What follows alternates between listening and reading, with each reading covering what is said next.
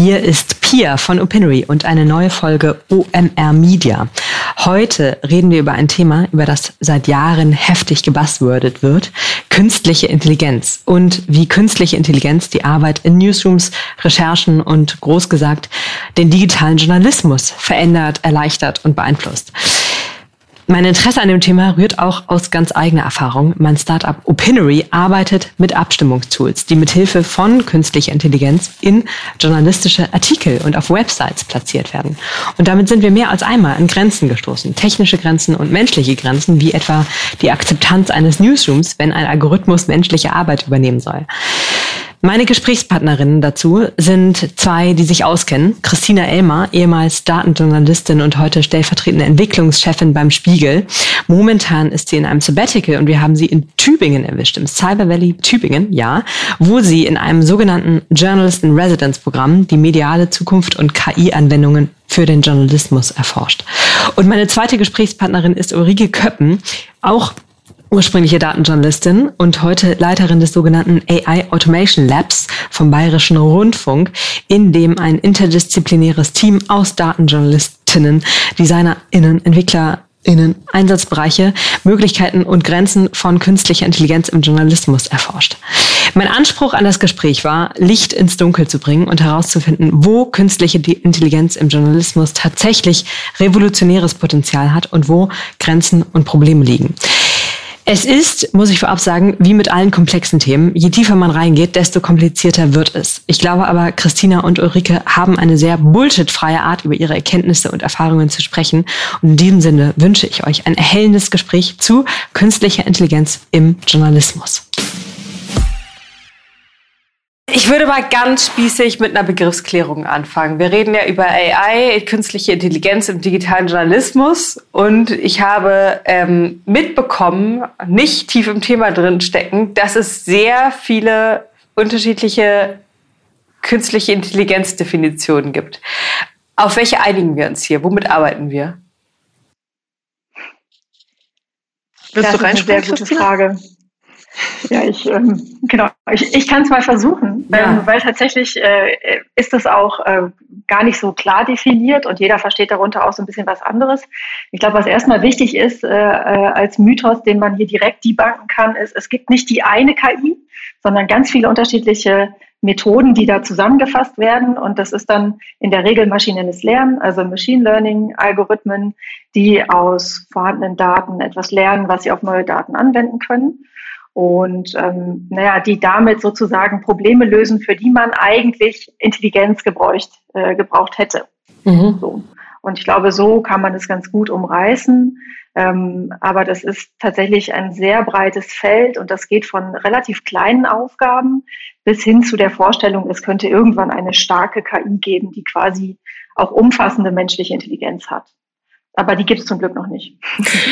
Das weiß zu meiner zweiten Vorabfrage. Also Uli, vielleicht du, wie alles verändernd und revolutionär ist künstliche Intelligenz für digitalen Journalismus als kleinen, also als, als so Kurzeinordnung. Weil, also meine Meinung, Hintergrundmeinung davon ist oder Erfahrung ist so, ähm, ohne selber Experte zu sein, je weniger Menschen davon zu verstehen scheinen, desto radikaler sehen sie den Impact, desto mehr sagen die, das ist ja alles verändert.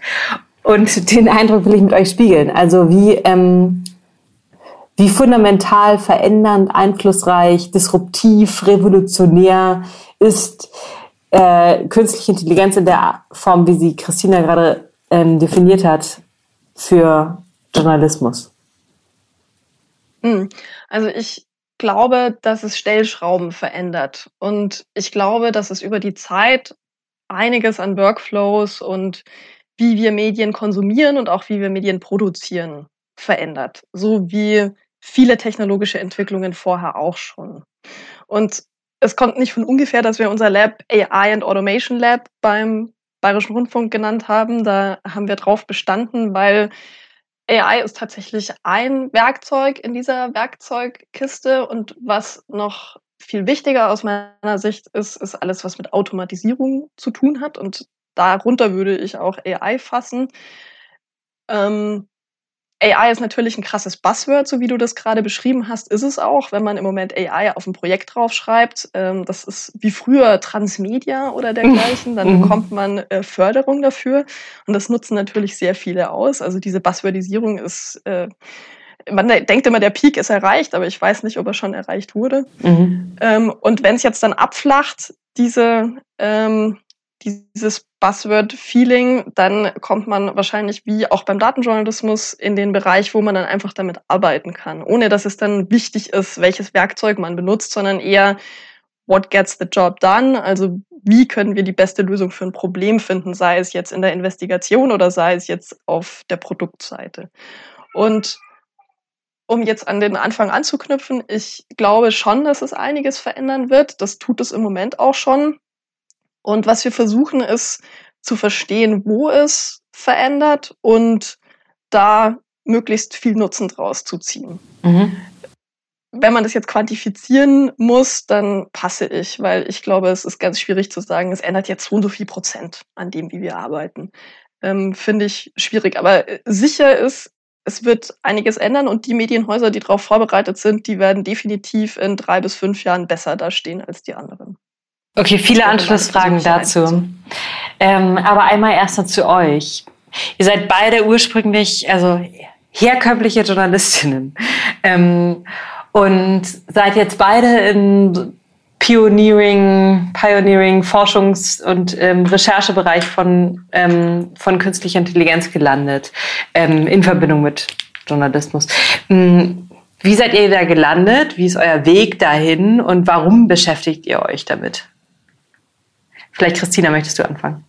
Hm. Für mich ist tatsächlich eher die Frage, warum beschäftigen sich nicht alle schon längst damit? Also ähm, ich würde die Frage äh, dann gerne an alle anderen auch zurückstellen, weil für mich ist es gerade auch aus, dem, aus den Erfahrungen aus dem Datenjournalismus heraus, aus dem ich auch komme, in dem ich lange gearbeitet habe, ähm, ist es ganz beeindruckend gewesen, was man sozusagen mit datenbasierter Recherche inhaltlich, aber auch mit datenbasierten Prozessen tatsächlich auch schaffen kann. Also wie wir unseren Journalismus bereichern können, wie wir ihn evidenzbasierter gestalten können. So, das hat mich immer an dem Feld gereizt.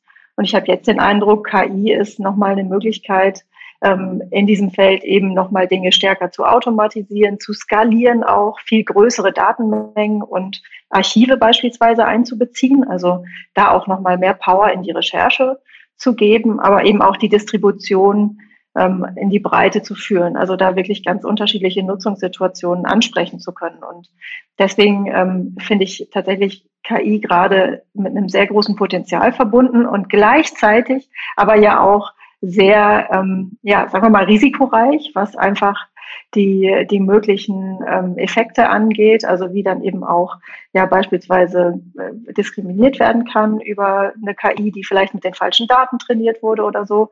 Das heißt, da gibt es echt ein großes Spannungsfeld gerade. Und ähm, wir müssen irgendwie es schaffen, unsere Newsrooms besser darauf vorzubereiten, mit diesen Technologien zu arbeiten ähm, und wirklich klare Use Cases zu definieren, zum Beispiel dafür und das ist ja eben auch das, was wir bei uns in der Entwicklungsredaktion ähm, beim Spiegel ja auch machen. Das heißt, wir versuchen die Produktentwicklung, aber auch die Weiterentwicklung innerhalb der redaktionellen Workflows und Systeme auch so zu begleiten und zu bereichern, dass wir da eben auch modern bleiben und die Potenziale ausschöpfen, die es gibt. Genau. Und das ist bei mir persönlich so die Motivation, weil ich denke, ähm, in dem Bereich liegt jetzt ganz viel ähm, und wir müssen uns das auch anschauen, weil beispielsweise sowas wie Deepfakes jetzt möglich sind mit, mit unglaublich wenig Aufwand und ähm, wir müssen da eine Expertise im Haus aufbauen, in den redaktionellen Häusern, ähm, die wirklich auch dann ja, mit diesen Themen umgehen kann. Und das finde ich einfach, also technologisch total spannend, was da passiert, sofern man es denn nachvollziehen kann.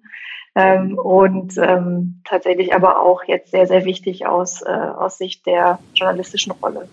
Wie, sehr, wie tief steckst du selber, Christina, in der Technologie drin? Nicht sehr tief tatsächlich. Ich bin keine Programmiererin, ähm, zumindest keine gute oder auch keine erfahrene. Ähm, und ich kann auch nicht alles nachvollziehen, was hier äh, im Bereich KI entwickelt wird. Ich bin ja im Moment in so einem Sabbatical, ähm, was ich aber als Journalist in Residence in einem Forschungsverbund zu KI verbringe. Und natürlich sind die hier alle weit weg von dem, was ich äh, tatsächlich praxisnah selber auch nachvollziehen könnte. Ähm, das ist aber vielleicht gar nicht so wichtig, weil wir als Journalisten auch eher so an der Schnittstelle ne, zwischen auch Forschung und Gesellschaft auch arbeiten und ja auch so eine vermittelnde Funktion häufig haben. Und ich glaube, dass da ganz wichtig ist, hier die richtigen Fragen auch zu stellen. Deswegen, ja, denke ich, ist es schon gut, auch so ein bisschen von außen mit auf das Feld zu schauen. Ähm, aber es ist jetzt gar nicht so entscheidend, ähm, da die ganzen Details sozusagen nachvollziehen zu können. Uli, wie ist das bei dir? Wie bist du, ähm, wie bist du da gelandet im äh, AI und Automation Lab? Tatsächlich über einen sehr ähnlichen Weg wie Christina. Ich glaube, Christina ist die einzige Person, die ich kenne, die einen sehr parallelen Weg hatte. ähm, also ich äh, komme aus der Formatentwicklung, Digitaljournalismus, habe dann mit meinen Kolleginnen BR Data aufgebaut. Das ist ähm, das datenjournalistische Team im BR. Und daraus haben wir jetzt das AI and Automation Lab weiterentwickelt. Das ist so eine Art Satellitenteam. Und dann gibt es in diesem Verbund noch ein drittes Team, das heißt BR Recherche. Ähm, dafür ist meine Kollegin Verena Nierle zuständig, mit der wir das alles zusammen als ein großes Team begreifen. Und wir sind an dieser Schnittstelle zwischen Investigation zu Algorithmen mit algorithmischen Methoden. Das kommt aus dem Datenjournalismus. Das, was wir die letzten Jahre auch gemacht haben, haben wir da in die Richtung weiterentwickelt.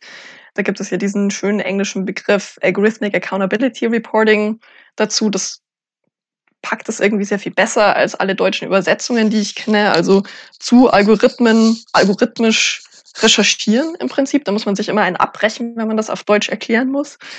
Ähm, das ist das, was wir, was wir in diesem Verbund machen, auch zusammen mit vielen investigativen Teams im BR und in der ARD. Und dann ist mit dem Lab jetzt ein zweiter Teil dazugekommen. Das ist der Produktbereich, den Christina schon angesprochen hat. Also wir schauen eigentlich von zwei Seiten auf diese Technologie. Das eine ist ein kritischer, journalistischer Blick, der auch Debatten anstoßen möchte in dem Sinne, wo wollen wir als Gesellschaft Algorithmen einsetzen und wo müssen wir noch diskutieren, wo gibt es zu wenige Regulierungen, auch in Richtung der, der Policymaker, der, der Gesetzgeber ähm, gerichtet. Und dann diesen anderen Bereich, also wo können wir als Journalisten, also wir in dem Fall Gebührengelder, möglichst sinnvoll einsetzen, um möglichst viel für unsere User rauszubekommen. Also wo können wir profitieren von dieser Art von Technologie? Und beides zusammenzuspannen war am Anfang eigentlich gar nicht so intuitiv. Aber es stellt sich raus, dass es im Moment eigentlich eine sehr gute Mischung ist, weil man eben beide Aspekte in einem Team vereint. Können wir mal direkt in beide Aspekte und damit in Use Cases reinspringen? Ihr habt ja schon ganz äh, unterschiedliche genannt. Ihr habt Recherche, Automatisierung, Distribution äh, genannt. Auf euren zwei Säulen, Uli, ähm, wo siehst du die konkretesten, hilfreichsten Anwendungsfälle, die äh, journalistische Arbeit erleichtern, besser machen etc. Ähm, und wo siehst du ähm, die kritischsten Bereiche ähm, und die, die, die sozusagen die Red Flags? Hm. Ich fange mal mit den Red Flags an. Mhm. Ähm, das ist der Bereich, auf den sich auch Algorithmic Accountability Reporting stürzt. Das sind ähm, Institutionen, Regierungen, Firmen, die Algorithmen verwenden. Und Christina hat es schon angesprochen, wo Leute einen klaren Nachteil davon haben. Wir haben jetzt den Vorteil, dass wir Christina gemeinsam über Recherchen sprechen können, die wir auch gemeinsam gemacht haben. Das ist total großartig. Mhm. Wir haben vor ein paar Jahren angefangen, zu Schufa zu recherchieren und das mhm. hat der Spiegel mit dem BR und ähm, die Teams, mit denen wir arbeiten dürfen, gemeinsam gemacht. Und das war so der erste größere Schritt, würde ich sagen, in diesen, in diesem Bereich, weil das ein Algorithmus ist, der jeden betrifft, ob du willst oder nicht. Also du wirst gescored von der Schufa und du ähm, bist Teil dieses Wirtschaftssystems. Es ist aber völlig unklar, wie die Schufa zu ihrem Ergebnis kommt. Und unser Ansinnen war, wir wollen gerne besser verstehen, wie dieser Score entsteht. Und mhm. daraus hat sich eine Recherche entsponnen zwischen diesen beiden Häusern zusammen mit NGOs, mit denen wir die Daten gesammelt haben, die wir ausgewertet haben.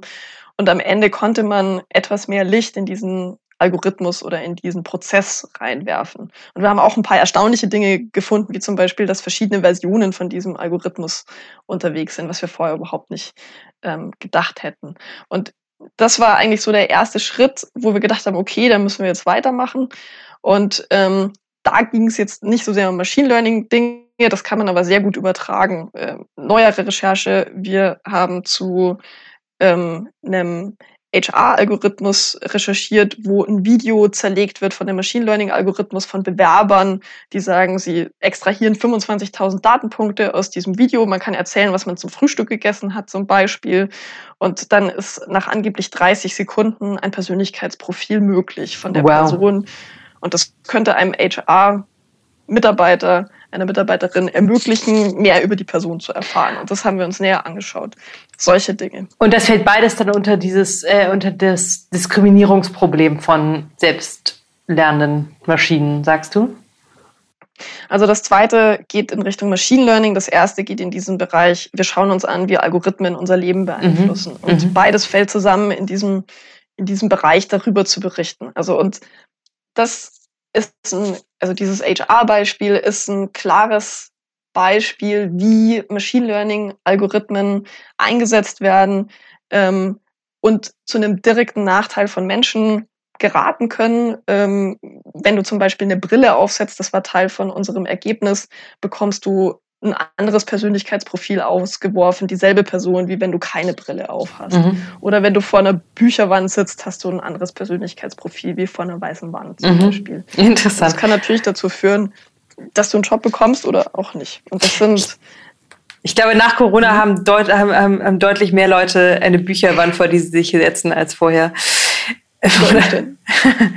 ähm, Nochmal aus dem ähm, Journalist, also das sind ja sozusagen jetzt breitere gesellschaftliche Anwendungsfälle, innerhalb eines Newsrooms ähm, in Produktion, Distribution, in Paywalls, in äh, Gänsefüßchen Robojournalismus. Wo siehst du da oder wo seht ihr da, ähm, Christina, auch gerne von dir, wo seht ihr da Anwendungsgebiete, die äh, euch skeptisch machen und ähm, also wo hört es da auf, um mal von den Limitierungen anzufangen, um dann zu den Potenzialen zu kommen? Na gut. Also eigentlich sind wir ja anders gepolt und versuchen immer äh, konstruktiv auf das Thema Ich starte gerne bei den Problemen generell.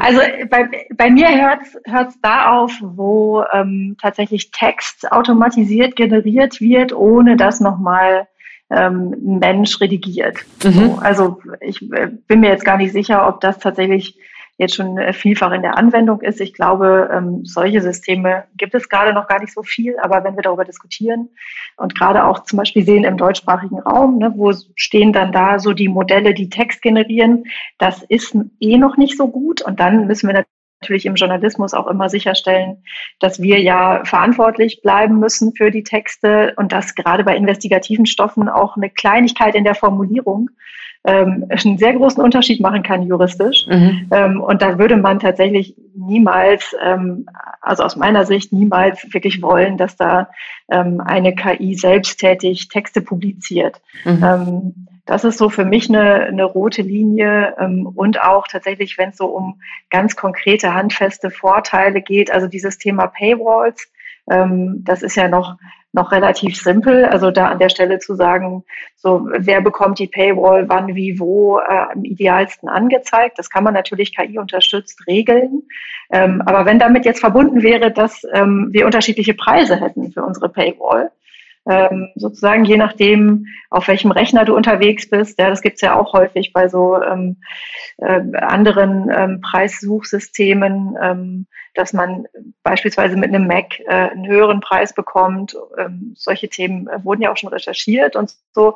Das wäre für mich auch eine rote Linie, weil das tatsächlich ja bedeutet, so da verlieren wir wirklich dann auch ähm, so eine Nachvollziehbarkeit. Ähm, und die ist, glaube ich, auch gerade in dem Vertrauensverhältnis zu den Leserinnen und Lesern enorm wichtig. Interessant.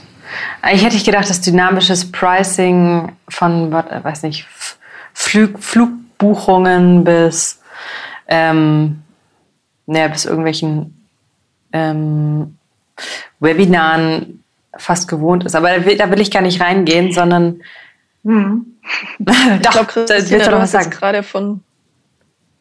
Hm. Christina, du, wollt, du, wolltest doch noch was ja. dazu sagen. Ach so, ähm, ja, also ich, das ist tatsächlich auch so ein persönliches Thema, was, mhm. glaube ich, für mich nochmal eine, eine wichtigere Rolle spielt. Auch da gab es ganz interessante Recherchen aus dem Bereich, den Uli schon äh, angesprochen hat. Ne? Es gab ähm, dann irgendwo in den USA war das eine, eine Hurricane-Warnung und, und Leute mussten wirklich da raus aus diesem mhm. Gebiet und haben dann sehr verstärkt Flüge gebucht und da sind die Preise dann einfach in, total in die Höhe geschossen natürlich. Mhm. mhm. Ähm, und ähm, das zeigt halt einfach ähm, dann auch, dass auch Systeme, die in der Mehrzahl der Fälle vielleicht gut funktionieren und auch gelernt sind, trotzdem irgendwo ähm, ja immer auch nochmal so einen Realitätscheck brauchen und dass man sie vielleicht nicht ganz alleine lassen kann. Ja. Und, ähm, dann eben noch so einige diskriminierende Effekte obendrauf, die da möglich sind. Da wäre ich also total vorsichtig. Wie seht ihr das bei, das ist die letzte Frage zu den Problemen, ähm, aber wie seht ihr das bei ähm, ähm, Text, also Artikel Recommendations. Das heißt, welche Artikel werden mir als Leserin auf einer Seite als empfehlenswert angezeigt? Ähm, wo es ja mh, mm, in einem äh, interessenbasierten Modell immer wieder den Filterbubble-Vorwurf oder Risiko gibt. Wie seht ihr das da? Und ist das etwas, was ihr selber nutzt? Mhm. Also ähm, die Frage ist auch da, wie man diese, diese Art der Technologie nutzt. Das, was du angesprochen hast, das wäre äh, für uns als öffentlich-rechtliche völlig undenkbar, dass wir Leute in immer spitzere Interessensgruppen ähm, reintreiben auf unserer Seite, damit wir mehr Klicks kriegen. Also das wäre eine Form der Recommendation, die für uns völlig abzulehnen wäre, weil das entspricht ja nicht unserem Auftrag. Oder sie möglichst lange auf der Seite zu halten.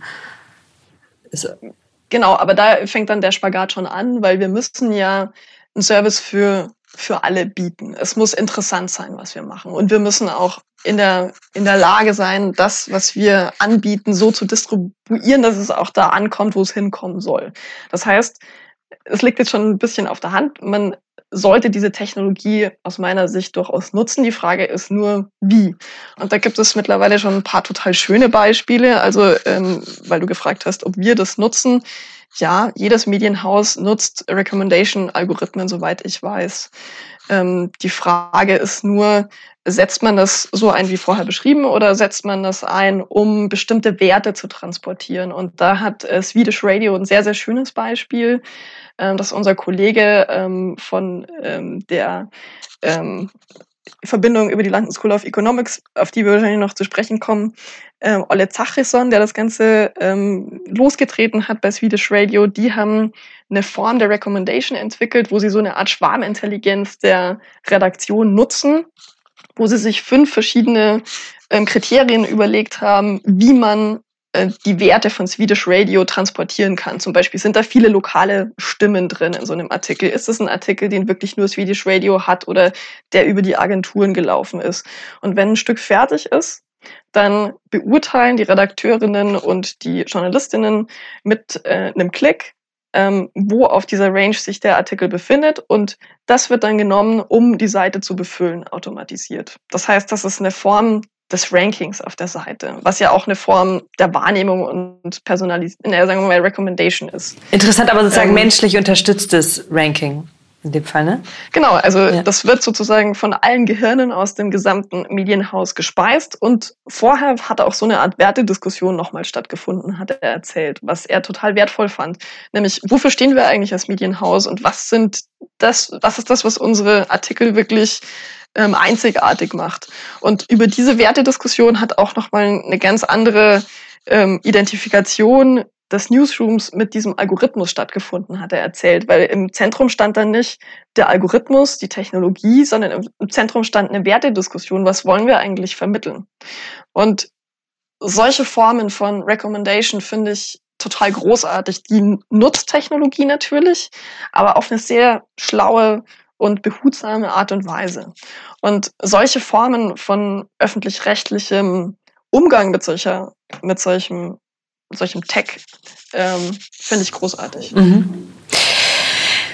Christina, du hast dich äh, unter anderem viel mit AI-generierten Textzusammenfassungen beschäftigt, richtig?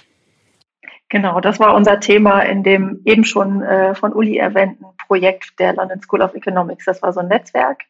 Und da haben wir zusammen mit einer internationalen Gruppe uns mal diesem Use Case gewidmet und geschaut, so was können eigentlich die Tools, die es da schon gibt, auch so für unsere Sprachen und für unsere Produkte leisten und haben da so eine kleine Studie drüber gemacht. Genau. Kannst du davon erzählen, was da die Findings ähm, waren?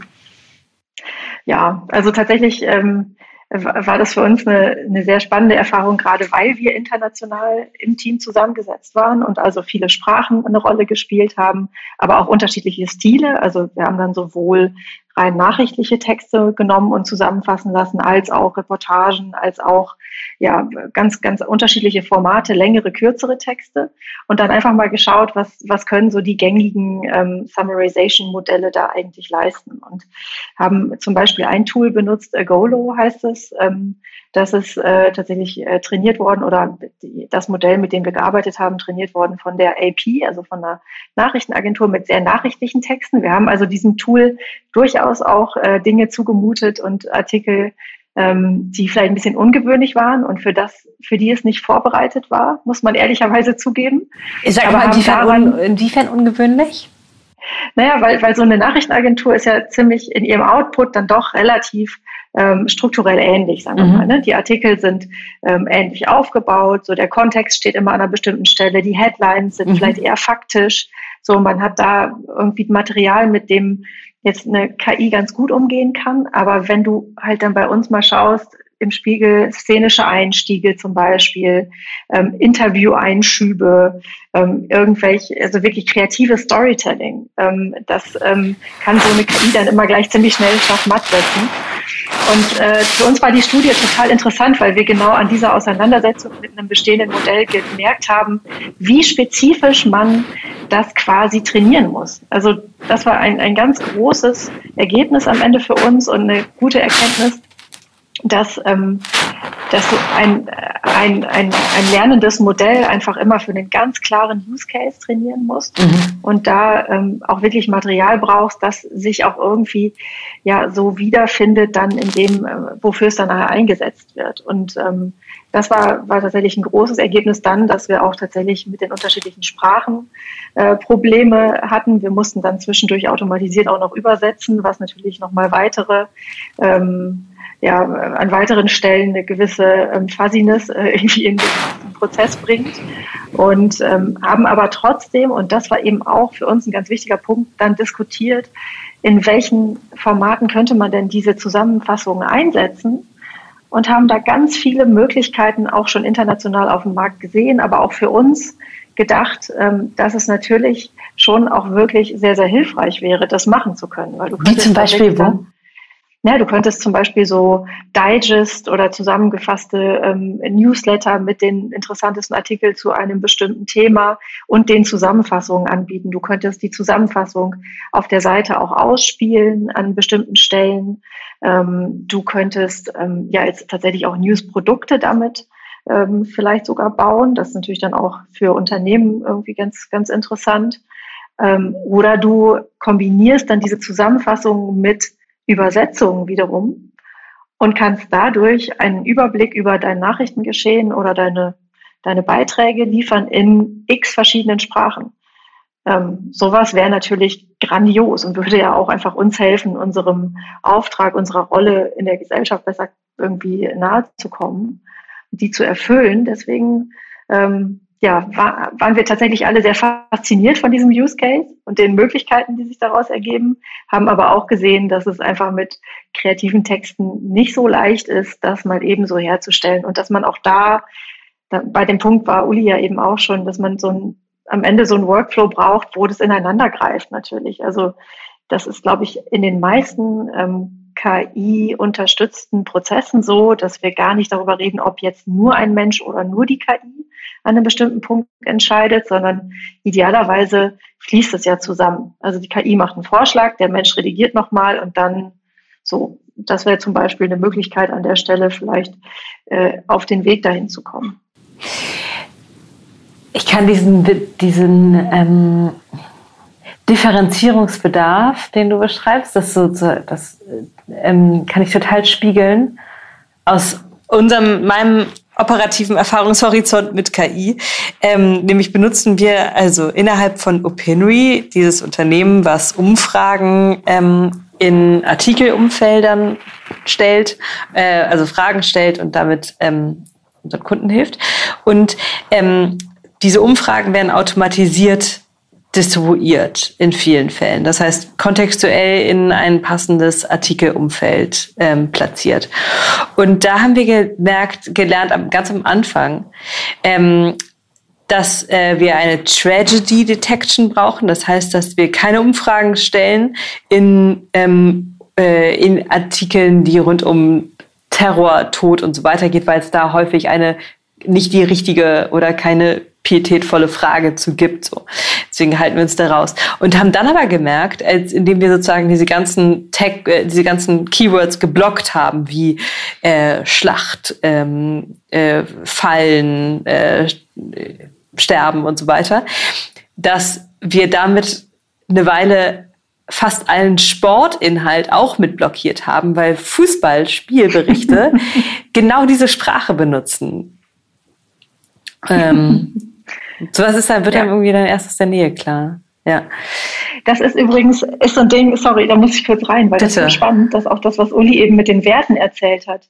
Ähm, KI zwingt uns an vielen Stellen oder überhaupt der Wunsch, Dinge zu automatisieren, ja fast auch eigentlich immer schon, dass wir wirklich so in die Definition gehen müssen. Ja, was sind eigentlich unsere Werte und wie können wir die so operationalisieren, dass eine künstliche Intelligenz oder ein Algorithmus das versteht. Das heißt, du musst dann, wenn du jetzt sagen würdest, bei diesem HR-Prozess soll ein diverses Bewerberfeld rauskommen, aus dem wir dann auswählen, bitte mach die Vorauswahl, dann musst du der KI natürlich sagen, was bedeutet Diversität? So, wie, wie misst man das? Wie, wie übersetzt man das in Einsen und Nullen? Und das ist, finde ich, eine total spannende Herausforderung gesellschaftlich, weil wir, und auch in der Redaktion, weil wir ganz viel sonst intuitiv machen das, was du gerade auch beschrieben hast. So das Gefühl, hier passt die Umfrage nicht so richtig rein, das ist ja total äh, so überhaupt nicht rational. So und ähm, es würde uns allen total schwer fallen, das zu äh, das zu definieren, wann das so ist und wann das nicht so ist. Und ich glaube, da liegt so ein fundamentaler Knackpunkt, aber auch eine ganz spannende Herausforderung. Mhm. Und wie ähm, wie hat sich dieser Knackpunkt ähm, im Kontext von Textzusammenfassungen gezeigt? Ist das, war das, wie war das mit Texttypen zum Beispiel? Eben einer atmosphärischen Reportage versus ähm, Nachrichtentexten, wo man ja auch intuitiv eine Unterscheidung äh, wahrnimmt und die anders zusammenfassen würde. Wie bringt man sowas dann einer äh, KI bei? Oder hast du andere Beispiele?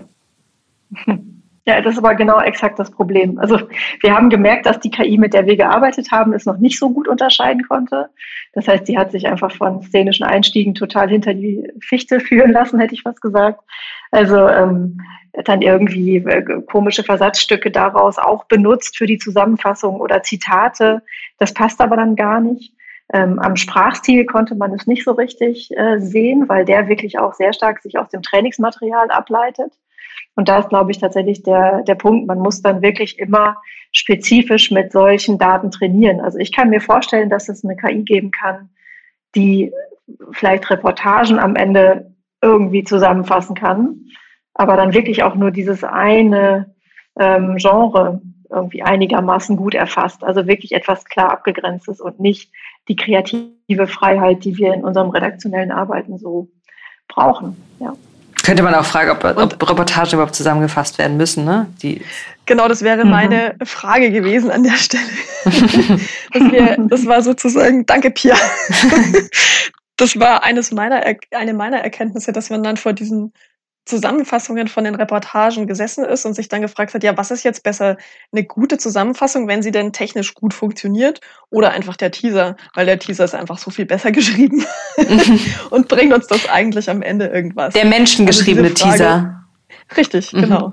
Äh, meistens ist es ja so, dass der Teaser sowohl den Inhalt als auch die Stimmung transportiert und es ist ja die große Kunst, diesen Teaser zur Überschrift ähm, anzupassen. Ähm, und das kann eine Zusammenfassung eigentlich an der Stelle gar nicht leisten. Also dann wieder die Frage aufs Produkt. was will man am Ende draus machen und hilft einem eine Zusammenfassung von, von der Reportage ähm, überhaupt weiter. Also ähm, einfach nochmal den Schritt zurückzutreten, war dann auch ganz hilfreich. Ist das aber konkret nicht auch ein Anwendungsfall? Ähm, Teaser-Generierung. Ich finde es super schwer, Teaser zu schreiben. Und ähm, es gibt eben brillante Teaser und es gibt ganz ähm, nichtssagende Teaser. Und ist das etwas, was man einer Maschine beibringen könnte? Ich, ich ja, tatsächlich wir atmen jetzt beide schwer. ja. ja, tatsächlich, weil das, das wirklich so eine Kunst auch ist, ähm, äh, die, die ja auch einfach viel damit zu tun hat, ob man den Text so wirklich auch in Gänze auch versteht, gelesen hat und man die Stimmung aufnehmen kann, vielleicht noch einen schönen kleinen Cliffhanger einbauen kann, der aber auch nicht zu stark clickbaitig ist. Also das ist halt, das ist wirklich sehr intuitiv an der Stelle und, und muss dann auch noch gut laufen. Und dann haben, hat man wieder unterschiedliche Textlängenvorgaben. Also ich weiß nicht, ob ich das automatisieren würde. Ich glaube nicht. Nö. Ich glaube, dass die, der Nutzen eigentlich woanders liegt. Ähm, Christina hat das schon angesprochen. Ich glaube, das geht in diese ganze Richtung modularer Journalismus. Also, dass man mit Versatzstücken weiterarbeiten kann und daraus neue Produkte erstellen kann, teilweise auch automatisiert. Und da läuft diese Zusammenfassungsfähigkeit eigentlich wahnsinnig gut rein, weil wenn man sich jetzt zum Beispiel ähm, Audios oder Videos vorstellt, wenn man ein Transkript hat und daraus wieder eine gute Zusammenfassung extrahieren könnte, dann hätte man sowohl Vorteile fürs Archiv, als auch hätte man Vorteile, daraus wieder automatisierte Podcasts oder sehr gute Antworten auf User-Anfragen oder auch ein interaktives Voice-Angebot zu bauen, sowas wie automatisierte ja, Audio- und Video-Anfragen. Also ich glaube, es geht eher so in die Richtung, als zu sagen, okay, wir ersetzen jetzt unsere Edelfedern. Wir wollen jetzt ähm, den perfekten Teaser geschrieben bekommen von der Maschine. Also es gibt ja da auch Versuche mit GPT-3, da äh, hat man ein Interface, wo man ähm, ein paar Stichworte eingibt und dann kann der Machine Learning-Algorithmus daraus einen konzisen Text schreiben und das funktioniert teilweise sehr, sehr gut. Also teilweise aber auch total schrecklich. Also das kommt ein bisschen drauf an, wie, ähm, also welche Daten da ähm, sozusagen diesem Bereich dienen im, im Training. Ob man da jetzt einen Bereich erwischt hat, wo super viele Daten da sind, ob, oder ob man da jetzt in, eine, in einem Bereich ist, wo super wenige Daten da waren im Vergleich. Du hast gerade Stichwort, ah, sorry. Also ich wollte nur sagen, also es kann schon sein, dass das immer besser wird und dass dann auch Stil mit Inhalt total gut zusammenpasst. Also da geht ähm, dieser Machine Learning Algorithmus so ein bisschen hin und das ist das Alleinstellungsmerkmal von, von dem speziell. Aber ich glaube, für den Journalismus gibt es eigentlich ganz andere Anwendungsfälle, die viel interessanter sind, als sich zu überlegen, wie können wir jetzt einen guten Teaser, den ein Journalist wahrscheinlich in, in sehr langer Zeit mit großer Mühe schreibt, wie kann man das irgendwie effektiver gestalten? Ich glaube, das ist gar nicht der Punkt. Stichwort modularer Journalismus interessiert mich. Das ähm, hattest du gerade als so in die Richtung könnte es gehen. Ich würde es jetzt übersetzen als ähm, eine Verzahnung von ähm, menschlicher Intelligenzarbeit und Maschinenintelligenzarbeit und einem äh, Zuarbeiten durch äh, ähm, KIs im journalistischen Alltag. Ist es jetzt eine, ist das falsch, richtig? Wie würdet ihr das nochmal beschreiben und Zusammenfassung, zusammenfassen, was modularer Journalismus sein kann oder bedeutet? Also ich glaube, das ist so eine Art Lego-Journalismus, wo man mit vorhandenem Material weiterarbeiten kann. Und da sind wir im Moment als Medienhäuser wahnsinnig schlecht. Also wir ähm, nicht nur als BR, sondern ähm, ich glaube, fast alle Medienhäuser haben äh, ein Archiv, das nicht perfekt verteckt ist, mit dem man einfach nicht perfekt weiterarbeiten kann. Und da können Machine Learning-Algorithmen zusammen mit verbesserten Workflows total helfen, daraus wieder Gold zu ziehen. Also daraus wieder ähm, Dinge zu machen, wo man User besser erreichen kann. Also einerseits in der Distribution als auch in der Personalisierung, ähm, wenn man ähm, Inhalte speziell zusammenstellen möchte. Weil wenn man sich jetzt ein ganzes Video oder ein ganzes Audio vorstellt oder einen ganzen Text, dann gibt es da einzelne Sinneinheiten, die wieder neu zusammengesetzt in Kombination mit anderen ähm, Bausteinen ein völlig neues Angebot ergeben können. Und ich glaube, das ist der Weg, wo es so ein bisschen hinführt mit ähm, AI und, und Produkten im Journalismus. Und das ist das, wo wir uns jetzt auf die Infrastruktur konzentrieren müssen. Das ist dann immer das Thema, wo es so gar nicht sexy wird, wo man dann, wenn man irgendwie vorstellt, im, ähm, in den Vorstandsetagen, äh, das machen wir da und da wollen wir hin und dann geht's in Richtung Infrastruktur. Ja, jetzt müssen wir über Content APIs sprechen und über Vertaggung und unsere Archivkollegen machen das ja schon lange und dann driften alle immer so leicht ab, geistig und du merkst ganz genau, okay, jetzt habe ich sie verloren.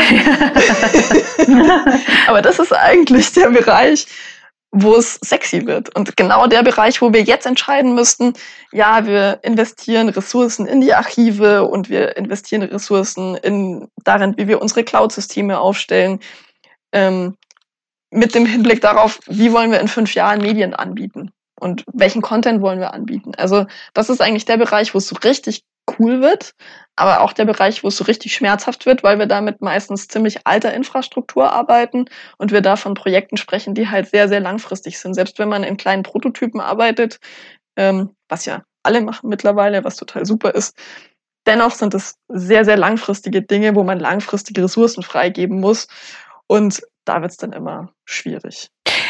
Äh, um das richtig aber zu verstehen, wenn man... Sagt Christina? Oh, sorry, ähm, äh, ich will dich nicht von deiner Nachfrage quasi ab, abschneiden, aber ich wollte gerne einmal einen Schritt zurücktreten, ähm, um es mit Ulis Worten zu sagen, ähm, weil ich so spannend daran finde, ähm, dass wir damit ja auch einer Welt gerecht werden können, in der es einfach in den digitalen Nutzungskontexten so wahnsinnig viele verschiedene Nutzungsmomente gibt, aber natürlich auch jeder so seine individuellen Voraussetzungen hat, unterschiedlich viel Zeit hat, unterschiedlich viel Vorwissen, unterschiedliche Medienformate bevorzugt. Und wenn wir den Journalismus so modular denken, können wir halt tatsächlich auch auf diese ganzen Bedürfnisse irgendwie Antworten finden. Ähm, also jedenfalls viel besser, als wenn wir quasi immer das ein und dasselbe Produkt für eine bestimmte Gruppe in einem Format anbieten. Also ich glaube, dass da wirklich ganz viel drinsteckt äh, im Sinne einer digitalen Netzwerköffentlichkeit, so heißt das ja dann immer, ähm, die ja total fragmentiert ist und ganz unterschiedliche Wünsche hat und gewohnt ist über die großen Plattformen, dass ganz viel auch personalisiert wird und an ihre Bedürfnisse sehr stark angepasst wird. Und ich glaube, wir können da andocken, wenn wir in der Lage sind, da auch eine größere Varianz anzubieten, basierend auf dem, was wir tun. Weil tatsächlich, so wie Uli gesagt hat, die Archive sind bei uns, also der Spiegel hat online weit über eine Million Artikel aber nur ein Bruchteil davon ist sichtbar und miteinander ja als aktuell auch wirklich verlinkt. Und ähm, wir, wir müssen einfach sehr viel effizienter auch mit dem umgehen, was wir so produzieren, glaube ich. Und da, da, wo der Vorstand abdriftet und da, wo es ähm, anstrengend oder wo Ressourcen investiert werden muss, um es richtig zu verstehen, ist dann eben, dass sich ein Mensch in ein Archiv setzen muss und 2000 Videos angucken muss und da die richtigen Tags setzen muss? Oder was genau ist da der, Ressourcenaufwand, den das bedeutet? Oder Overhead? Der Ressourcenaufwand ist jetzt die Infrastruktur komplett modular zu denken und zu bauen. Also verhindern möchte man, dass da wirklich ein Mensch sitzt und das alles per Hand vertagt. Was man will, ist, dass ähm, algorithmisch Tags aus ähm, Medieninhalten erstellt werden, also dass ich weiß, welche Personen kommen in dem Video vor, an welchem Ort spielt es, welche Themen werden da angesprochen, um nur ein paar Beispiele zu nennen. Und dass diese Tag Cloud sich um ein, eine Medieneinheit ähm, bildet sozusagen und dass ich möglichst kleine Sinneinheiten habe. Und da lässt sich ein Teil davon automatisiert jetzt schon erledigen und ein Teil davon ist im Moment automatisiert nicht wirklich gut ähm, machbar und muss man durch redaktionelle Workflows abfangen. Ganz praktisches Beispiel, ein Audioredakteur, der nach einem Sinnabschnitt einen kleinen Marker setzt, wäre ein Workflow, der an der Stelle massiv weiterhelfen würde. Ähm, und solche im Moment manuellen Workflows, die wahrscheinlich mit der Zeit automatisiert werden können, mit jetzt schon möglichen automatisierten Workflows zu verbinden, das wäre unser Ziel und das Ziel von vielen anderen Medienhäusern, weil man dann damit wieder was Neues bauen kann. Aber dazu muss man Redaktionen überzeugen und sagen, okay, damit könnt ihr ähm, völlig neue Dinge machen, wenn wir dann ähm, das alles verteckt haben. Damit könnt ihr eure User nochmal ganz anders bedienen. Also diese teilweise unangenehmen Workflows, ähm, die muss man sich erarbeiten und ähm, dafür braucht man Alliierte. Und das ist ein Teil der Arbeit, die im Moment ähm, Archive machen, also diese Überzeugungsarbeit zu leisten. Und ähm, ja, wir versuchen da ein bisschen mit reinzuspringen und zu sagen, das bekommt ihr am Ende dafür, um so ein bisschen mehr Begeisterung dafür zu kreieren. Ist sehr spannend. Ähm, wenn man sich jetzt, äh, also ich finde, man kann ja Entwicklung besser aus der Retrospektive sehen. Und äh, wenn ihr jetzt euch in eine geistige Zeitmaschine begebt und vorspult, wie glaubt ihr, werdet, wird, man dann über die momentane ja noch sehr ähm, also kinderschuhige ähm, äh, Ära von KI im Journalismus reden, im Sinne von so, wie man sich jetzt erzählt, ja, und also früher haben wir uns eben Faxe hin und her geschickt, ne, und dann äh, habe ich da reingesteckt und hat's gepiept und dann kam das da bei dir raus.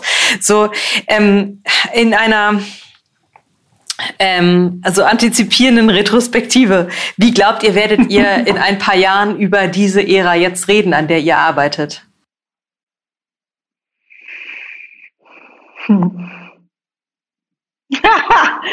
ja, ich, äh, ich überlege auch gerade. Also ich glaube, so als Journalistin würde man wahrscheinlich zurückblicken und sagen, boah, ich habe das alles immer noch selber durchsucht und ich und wie lange ich immer recherchiert habe, um dieses eine Ding zu finden und so. Ich glaube, dass wir da wirklich auch Unterstützung bekommen können ähm, durch Technologie ähm, in dem Bereich und wahrscheinlich so rückblickend auf die redaktionelle Arbeit äh, und dieses Einführen von von neuen Prozessen und so weiter ja, ich hoffe, dass wir uns dann anschauen und äh, feststellen, dass es leichter geworden ist, sozusagen die Brücke zu schlagen.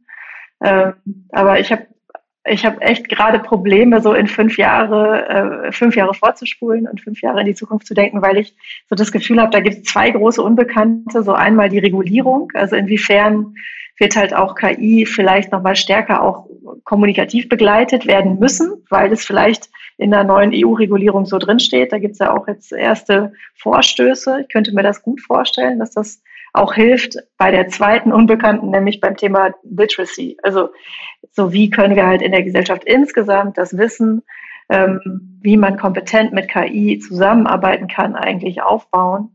Ähm, das fände ich auch eine super wichtige Stellschraube, die, glaube ich, ganz, ganz stark entscheidet, ob wir in fünf Jahren ähm, ja, kompetent und, und, und, und gut irgendwie KI für uns nutzen und einsetzen können oder ob wir immer noch so ein bisschen verwirrt sind im Großen und Ganzen. Ja.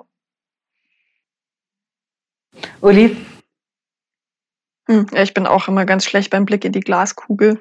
Ähm, aber was ich, ich, glaube, was so ein witziger Moment sein wird, ist, wenn wir zurückschauen und ähm, uns nochmal genauer vor Augen führen, wie wir diese ganzen Prototypen gebaut haben, weil wir einfach sehr viel Infrastruktur im Moment faken dafür, dass man was vorführen kann.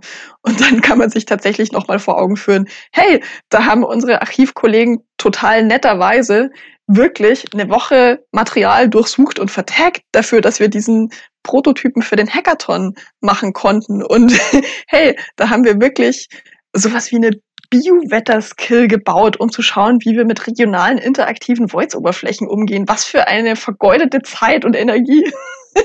also da wird man einfach besser wissen, was was gebracht hat und was nicht.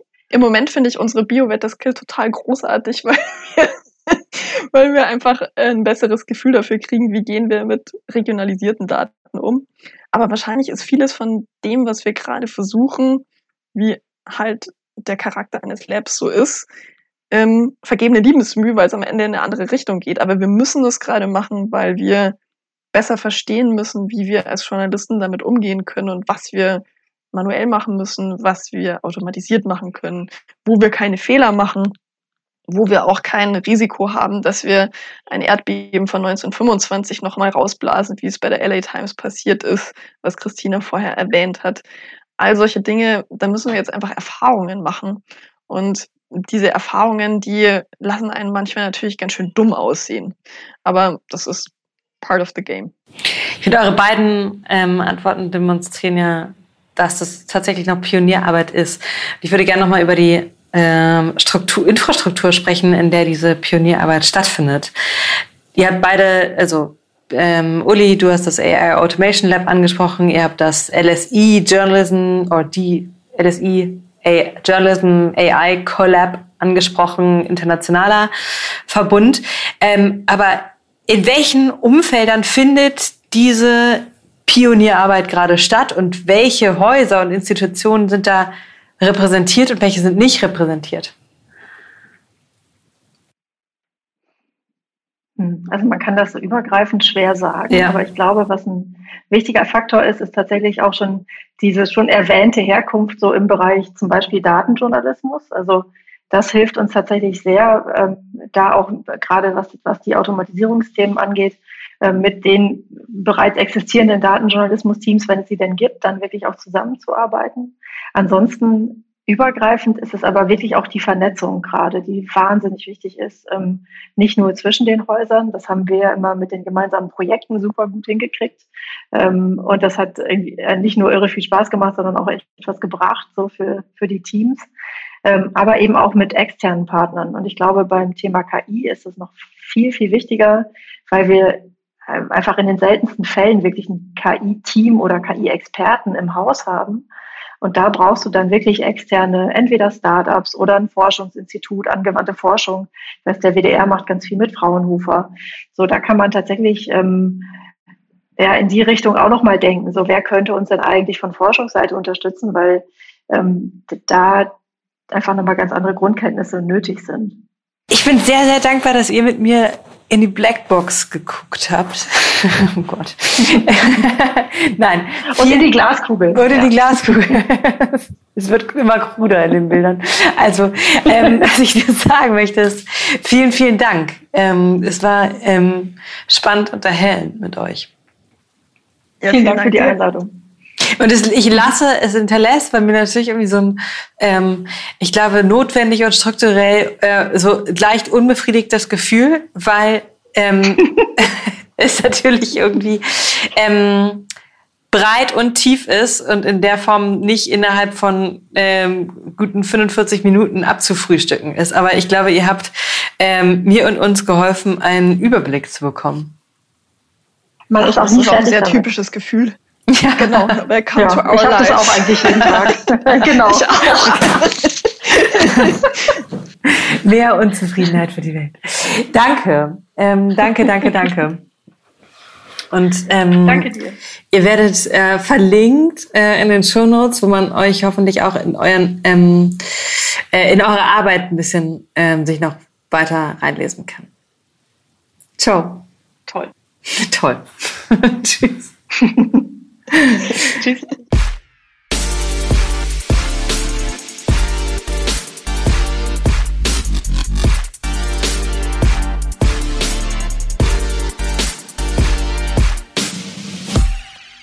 Das war's.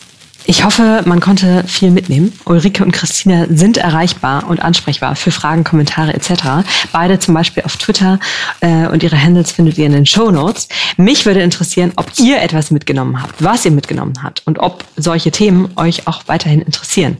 Feedback back gerne in Bewertungen auf Apple Podcasts oder als Direktnachricht auf Twitter, LinkedIn, Instagram oder an pia.opinory.com. Bis bald und ciao. Dieser Podcast wird produziert von Podstars bei OMR.